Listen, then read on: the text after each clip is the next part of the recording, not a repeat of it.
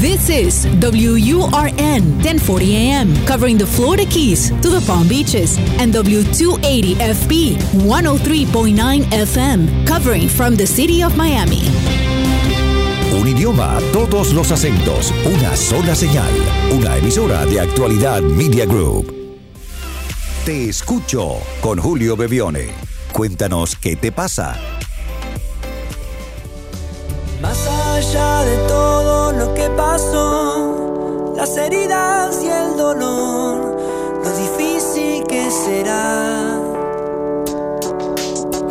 El sentar de esperar. Hola a todos, bienvenidos. Primer programa del año, primer encuentro de este año. Estamos, si están escuchando esto en vivo, es el enero del 2020. Si lo están escuchando alguna vez, alguna grabación de esto que ande dando vueltas por los podcasts aquí en internet, recordarles que estamos iniciando el 2021. Eso significa que es un año diferente. Eso significa que venimos del 2020 y que estamos, que estamos ante uno de los momentos más increíbles en la humanidad, ¿no? Con, mucho, con muchos desafíos, pero aprendiendo mucho también. Estamos iniciando nuestro programa de hoy. Nuestro WhatsApp para que dejen su mensaje de voz es el más 1-305-824-6968. 305-824-6968.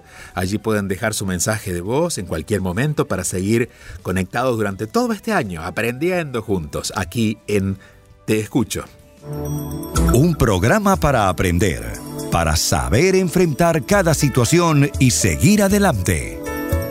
Hoy vamos a estar atentos especialmente a, um, a, observar, especialmente hoy o el fin de semana, las relaciones que tenemos con todas las personas. A veces creemos que las relaciones más valiosas o las más importantes o las que más nos cuesta definir tienen que ver con, bueno, nuestra pareja, nuestros hijos, nuestros padres.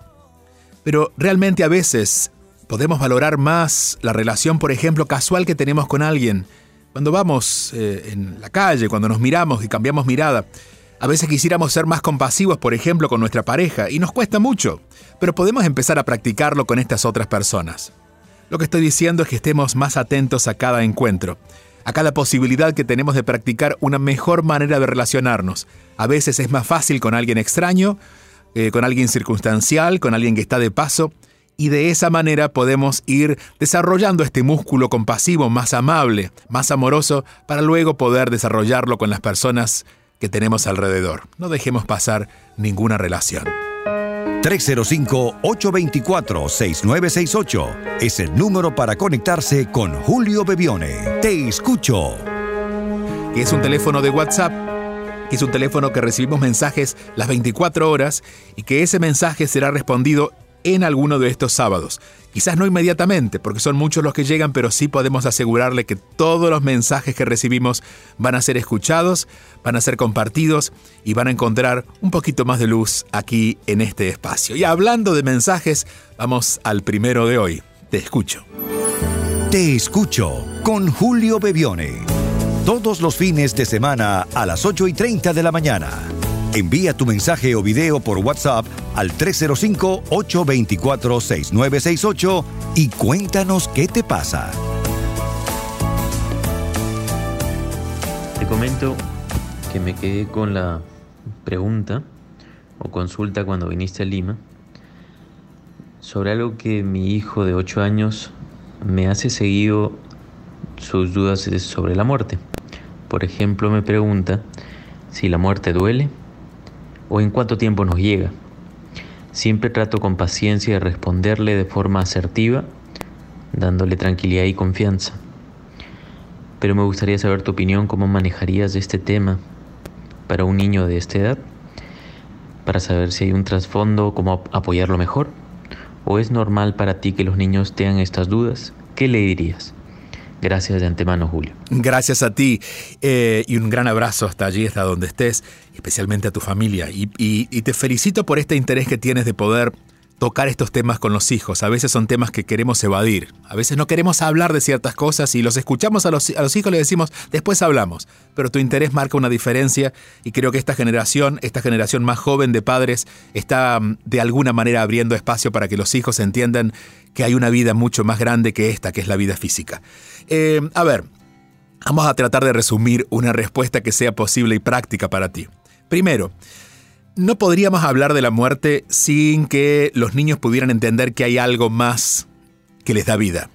Eh, cuando creemos que la vida solamente ocurre cuando hemos nacido, hasta que nos vamos a morir, creemos que la muerte es un final, y eso asusta mucho.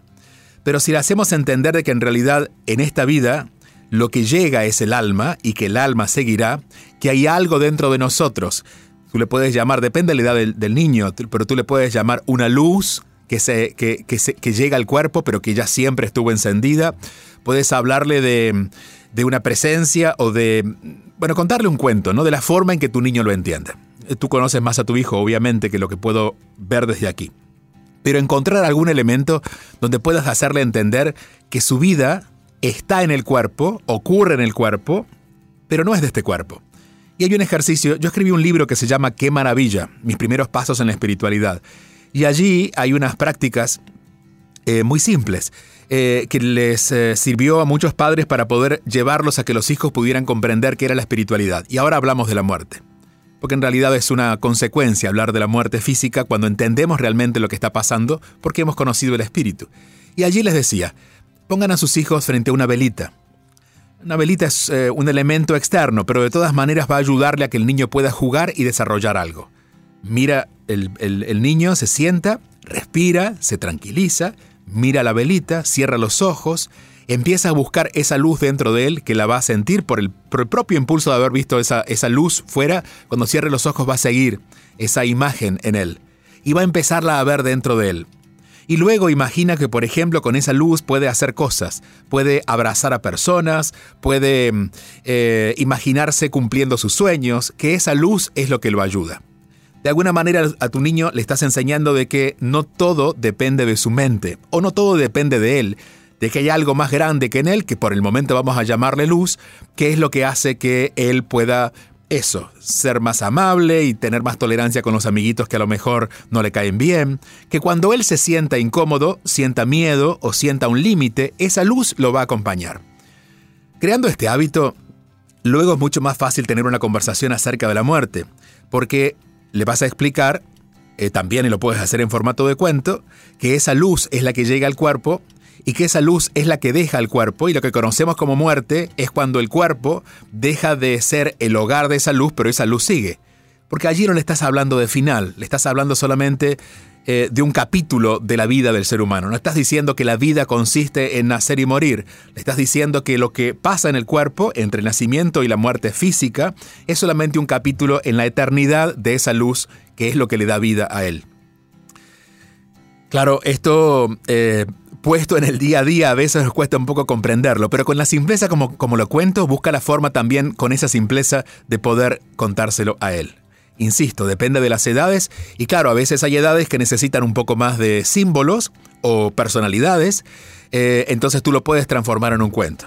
Te reitero que hay un libro que se llama Qué maravilla, que no necesariamente tienes que comprarlo, pero que si por ahí lo puedes, eh, lo puedes, eh, lo puedes ver, yo no creo que esté en digital. Y si no puedes escribirme, escribirnos aquí al programa para que podamos ver de alguna manera de hacértelo llegar pero creo que a través del juego y a través de una conversación donde no te tomes el tema de la muerte como algo tan serio o como algo tan profundo, sino como un juego, y empezar a contarle que lo que ocurre cuando las personas dejan el cuerpo es una buena manera de, acercarlo a ese concepto de la muerte. Y mira, y mientras estoy hablando contigo pienso en algo. Está la película Coco. Eh, Coco es una muy buena descripción acerca de la muerte. De hecho, es una muy buena descripción acerca de lo que pasa después de la muerte física, y es que las personas siguen vivas y que nosotros le damos vida a través de el recordarlas, de honrarlas. Entonces, esa puede ser una buena manera. Se sientan a ver la película Coco, escuchas las preguntas que él tiene y de a poquito le vas respondiendo. Pero allí la historia de la muerte no tiene la terrible visión que tiene para el ser humano que es un final. Al contrario, es solamente el principio de algo mejor y quizás sea muy alentador que a esta altura de su vida, de, su, de la vida de tu hijo, él pueda perder este que puede transformarse en un miedo, que es el miedo a morir. Aquí estamos, tratando de ponerle un poquito de luz a estas preguntas, a estos interrogantes que nos hacemos y estamos cada sábado en Actualidad Radio. Recuerden que pueden encontrar eh, información acerca de dónde nos podemos ver personalmente en juliobebione.com, que es mi website, en las redes, en arroba bebione en Instagram, en arroba juliobebione en, em, Twitter y también en Bebiones Julio en Facebook. Son maneras en que seguimos conectados. Eh, no solamente para eh, compartir un espacio donde seguramente nos podremos ver eventualmente en algún evento y demás, sino también para que podamos compartir toda la información que a diario llega allí. Todas las mañanas les ofrezco la intención del día en video, en un post, para que puedan ustedes no solamente vivirla en ustedes, sino también compartirla. Aquí estamos, en Actualidad Radio, para escucharnos. Te escucho. Te escucho con Julio Bebione. Solo aquí, en Actualidad Radio. Querido Julio Bebione, soy Carlos Luis Suede de Guayaquil, Ecuador. Acá son las 3 y 21 de la tarde. Este, me, tocó retomar una relación con una persona que no, no estaba en mis planes realmente, pero eh, por, por el hecho de escuchar todas tus intenciones, tus, intenciones diarias, me, me siento fortalecido y si las cosas no se dan, seguramente no va a ser como antes porque ya estoy ya estoy preparado. Gracias a ti. Un abrazo, Bebione.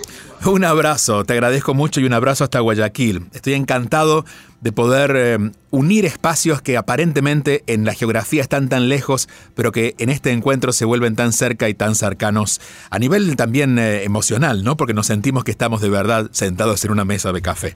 Eh, y mientras me hablabas, Podía recordar dos cosas. Una con respecto a algo que me lo recuerdo a mí constantemente, y es que yo tengo mis planes y la vida tiene los suyos. Confío más en los procesos de la vida que en los míos, porque uno tiene tantos miedos y sabe tan poco, y la vida sabe tanto, que a veces hay que confiar en lo que la vida hace. Si la vida eh, o aquello que ocurre en tu vida, que tu alma provoca que ocurre en tu vida, ¿no? que es la vivencia que tú tienes en la experiencia humana, eh, ha, creado esta nueva experiencia con una persona del pasado, algo habrá. Eh, con esto no te digo que sea em, una experiencia eh, que sea para siempre o, o sí. No sabemos qué puede pasar. No es que la vida a veces nos devuelva las cosas porque quiera que nos quedemos allí, sino porque nos hemos olvidado un pedacito. Eso lo verás, eso lo, lo podrás resolver ahora en la experiencia. Lo primero es no te niegues a vivirla.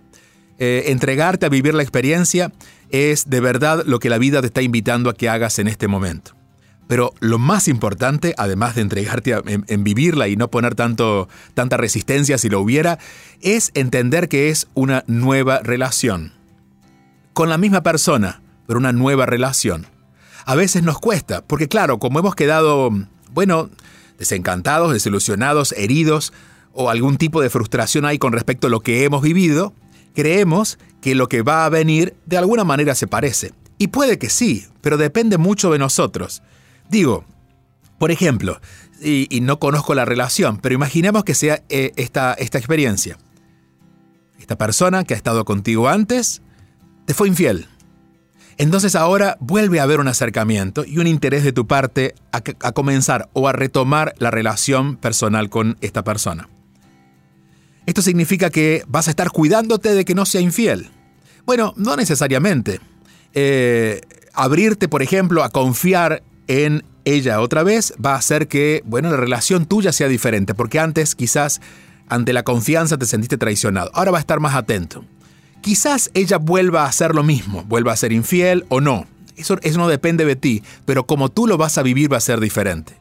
Digamos, si antes fue infiel y yo me sentí traicionado, ahora Quizás ella vuelve a ser infiel, pero yo voy a sentir otra cosa y voy a sentirme tan valioso, tan, tan valioso, que voy a elegir no estar con ella porque ahora me quiero mucho y sé que no merezco esa relación. Ya la relación es diferente.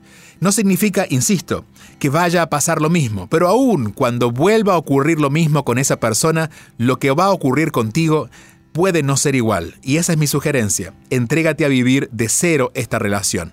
Eh, a veces tenemos ciertas resistencias y van a aparecer. No te digo que no las va a haber. Resistencias van a ser todas formas de miedo, pero de todas maneras, el tener la intención clara de que esta sea una nueva relación, aunque sea la misma persona, te va a dar algunos atisbos de aprendizaje, de, de cómo mirar la vida, de cómo mirarte a ti, que va a ser muy enriquecedor. Y claro, ojalá que esta relación además prospere y pueda florecer de una manera diferente, para que sea de verdad una relación nueva para ti. Un abrazo hasta Guayaquil, aquí estamos todos los sábados. Los sábados estamos en vivo en Actualidad Radio, también los domingos pueden escuchar este programa que va de 8 y media a 9 pero siempre está disponible a través de actualidadradio.com, allí en los podcasts, actualidadradio.com. Y si quieren siempre establecer más contacto con mi trabajo, con lo diario, recién eh, mencionaba Carlos las intenciones de cada mañana, eso ocurre en mis redes sociales, en arroba Bebione en Instagram, Julio Bebione en Twitter, Bebione Julio en Facebook o también en juliobebione.com. Te escucho. Escríbenos tu mensaje y conéctate al 305-824-6968. Te escucho con Julio Bebione. 305-824-6968. Hola Julio, soy Natalia de Córdoba. Eh, me encantan tus intenciones de cada día, te las agradezco profundamente. Son cortitas y positivas, ideales para escuchar antes de, empezar el vértigo, el vértigo de cada día. Mi pregunta tiene dos partes, una más general y otra que es más personal. La primera parte es si en tu experiencia te parece que cada vez es más frecuente en todas las edades el uso de drogas. Yo percibo que cada vez más gente fuma marihuana o toma cocaína ¿Y qué diferencia ves vos con las sustancias legales como el alcohol y el cigarrillo, que de hecho también pueden ser muy malas?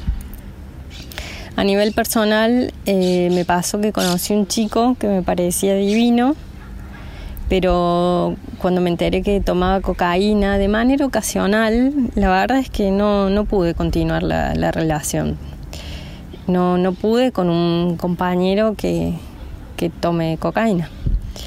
Em, sin embargo, me surgieron muchos interrogantes al respecto eh, y sobre todo por qué por ahí uno puede tener una pareja que fume y de hecho hasta que fume mucho eh, cigarrillo y por qué es tan tajante la, la diferencia con otras sustancias.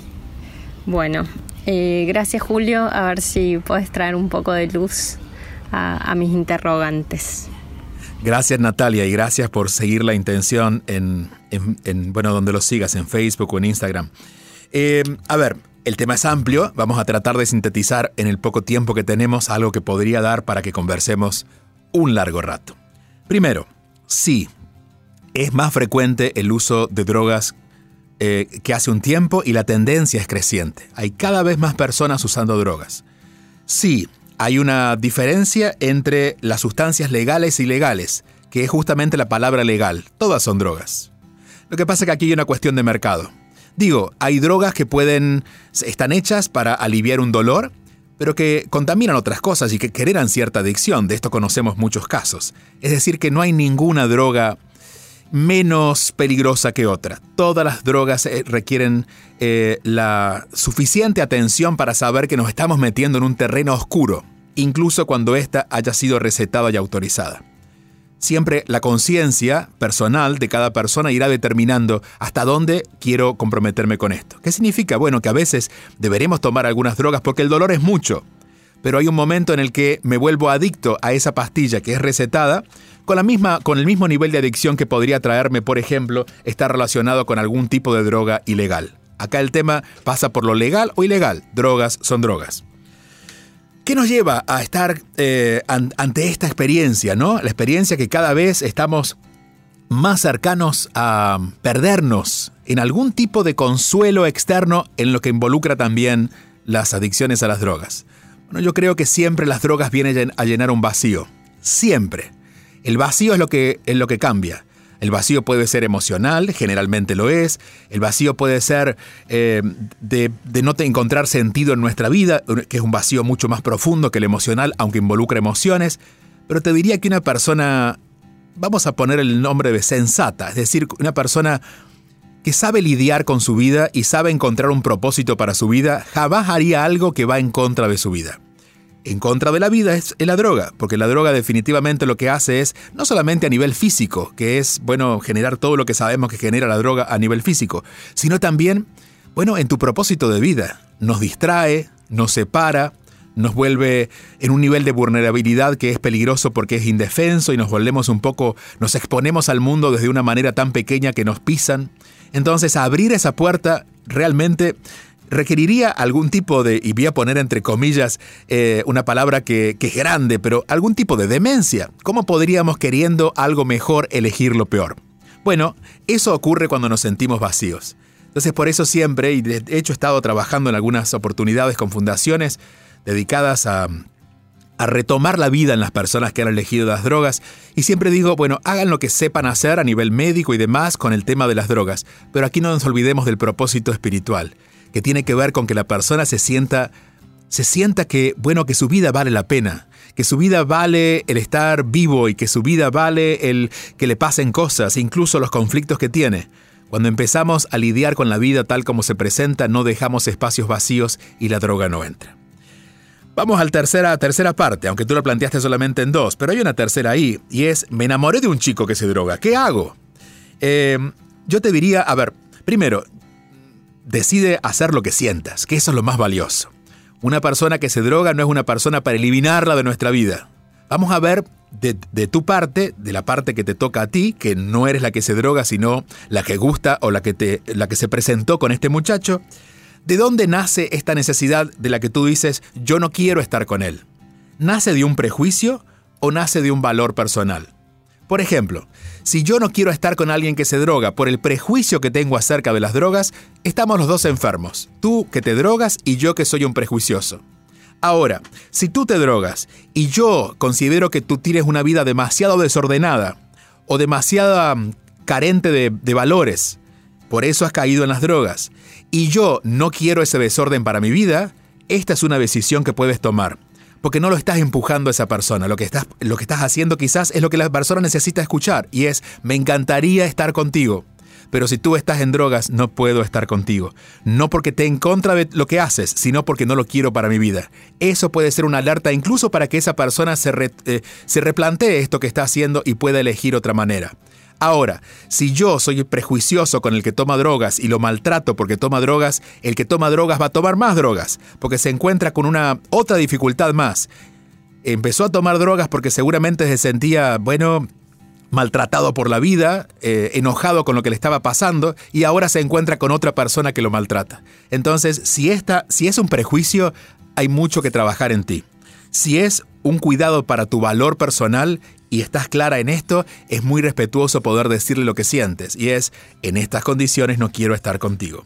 Es como que viniera alguien a tu vida y trajera una deuda enorme. Y si se casan, por ejemplo, esa deuda pasa a ser tuya. Tú lo amas mucho, pero no quieres que esa deuda entre en tu destino porque no, tú, has cuidado tu economía o tus finanzas para que eso ocurra. Poner este, este tipo de límites desde lo individual, sabiendo que estás cuidándote a ti es valioso. Poniendo este tipo de límites por el prejuicio del otro o hacia lo que el otro hace es lo que todavía quedaría en modificar en ti. Bueno, insisto, este es un tema amplio, es un tema complejo, pero es un tema que siempre va a valer la pena poder conversarlo, porque justamente como dice Natalia, es un tema cada día más cotidiano. Aquí estamos, te escucho. Un programa para aprender para saber enfrentar cada situación y seguir adelante. Hola Julio, mi nombre es Natalia y ya desde hace algún tiempo yo no, me encuentro a gusto en mi trabajo y porque realmente pienso que no es eh, el lugar donde quiero estar, pero tampoco encuentro la manera de buscar mi camino. Esto me está afectando también un poco a nivel personal y quisiera saber si, tú puedes tener alguna respuesta o manera para, que yo encuentre ese camino realmente que, me satisfaga profesionalmente. Eh, me gusta mucho tu, tu programa, te mando un saludo grande desde España. Y te mando otro abrazo más fuerte aún hasta España y me encanta que estemos conectados. De hecho, hoy hemos estado con llamadas o con mensajes que han llegado desde Perú, desde Ecuador, desde Argentina y desde España. Y me encanta ser parte de esta unión que ocurre a partir de este pequeño espacio que tenemos, pero que es grande para nuestras vidas porque nos brinda un poquito de luz. Natalia, otra Natalia. Mira, eh, vamos a ponerlo en este orden, porque nos quedan tres minutos para cerrar. En la vida a veces queremos cambiarlo todo. Por ejemplo, estamos en un trabajo que no nos gusta y lo que quisiéramos es irnos a un trabajo que nos gusta. La vida a veces no es de blancos y negros, es de transiciones. Mientras tú estés en ese trabajo que no te gusta, puedes ir haciendo cositas que te llenen. Y ahí es donde debes preguntarle, ¿qué es lo que de verdad quiero hacer? Porque a veces te lo preguntas y la respuesta resulta en algo que dices, bueno, no conseguiré trabajo en eso. ¿Qué es lo que de verdad, dónde me puedo nutrir? Entonces a veces, y esto te lo cuento porque a mis veintipico de años, trabajaba mucho en algo que no me gustaba tanto. Y descubrí algo que me gustaba mucho, pero no me daba para, para, bueno, para generar un trabajo con eso. Pero empecé a hacerlo. Era compartir con grupos, aquí en Miami de hecho, eh, esto que me gustaba. Eran dos horas a la semana. El solo hecho de nutrirme dos horas a la semana haciendo lo que me gustaba generaba que todo lo demás empezara a perder fuerzas. Y de hecho, fue creando un camino para que esto, que eran dos horas a las semanas, se transformaran en tres, en cuatro, en cinco, hasta ocupar todos los espacios de mi vida. Entonces, no pienses en cambio, no pienses en analizar demasiado por qué estás donde estás. Eso lo verás después. Ahora dedica a encontrar un espacio en la semana en la cual te sientas muy feliz haciendo algo que te encante. Y allí van a ir apareciendo los próximos pasos para que este puente entre lo que no te gusta y lo que te gusta comience a ser creado. Te agradezco mucho por confiar. Les agradezco mucho a todos por este espacio que nos dedicamos cada semana y recuerden que pueden encontrarlo, si están escuchándonos en vivo, las repeticiones en el podcast en actualidadradio.com, que pueden bajarlo en la aplicación de actualidadmedia.com y que siempre estamos dispuestos a escucharlos. 305-824-6968 es el número para conectarse con Julio Bebione. Te escucho. Y tenemos que concluir por hoy. Estamos comenzando año y quiero contarles que en mi caso he vuelto muchas veces a comenzar. He comenzado muchas veces. He levantado cajas para subirlas a camiones, he trabajado en una radio, he escrito libros, he vendido hamburguesas, he repartido pizzas, entre tantas cosas. He escrito libros. He comenzado muchas veces con una nueva tarea, un trabajo o algún proyecto, pero de todas maneras siempre hacía lo mismo es estar al servicio de lo que la vida me ponía al frente sin dejar de ser yo, algo que aparentemente es inevitable, pero hay quienes todavía se siguen definiendo por lo que hacen. Así es que viven obviamente en constante, constante desequilibrio, porque depende de lo que hagan para ver cómo se sienten. Estamos comenzando no solo un año, sino un tiempo de mucho movimiento y de lo único que podemos sostenernos es de nosotros. Cuando sé quién soy, lo que hago no me determina. Lo mejor que podemos hacer es tener claro quiénes somos, porque aun cuando el viento sopla en contra, la fuerza interna que nos impulsa no nos va a dejar. La espiritualidad en estos tiempos implica justamente aprender a jugar el juego de la vida desde el lugar más elevado, pero jugar el juego. No hay que evitar nada, no hay que salir corriendo de nada, no hay que temer a nadie, solo animarnos a vivir con integridad y sabiendo que más allá de todas las circunstancias hay una parte de nosotros que no está en peligro que nunca estuvo en peligro. Y descansar en esa serenidad cuando la vida se ponga turbulenta porque no es novedad. Este año habrá turbulencias, pero nosotros estaremos mejor plantados en nosotros mismos. Animarnos a ser lo que somos, que esa certeza nos acompañe especialmente en tiempos inciertos. Estamos iniciando año deseándoles a todos lo mejor, pero sobre todo que que hagamos lo mejor. Quizás no nos ocurra lo mejor, pero que nos animemos a hacer lo mejor con las cosas que nos pasen. Punto final por aquí, pero la próxima semana seguiremos escuchándonos. Recuerden que pueden dejar su mensaje de voz en este WhatsApp, que es el más 1-305-824-6968. Hasta la próxima semana.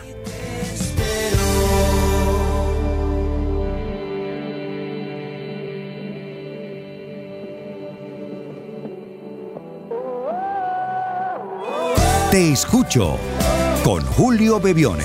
Solo aquí, en Actualidad Radio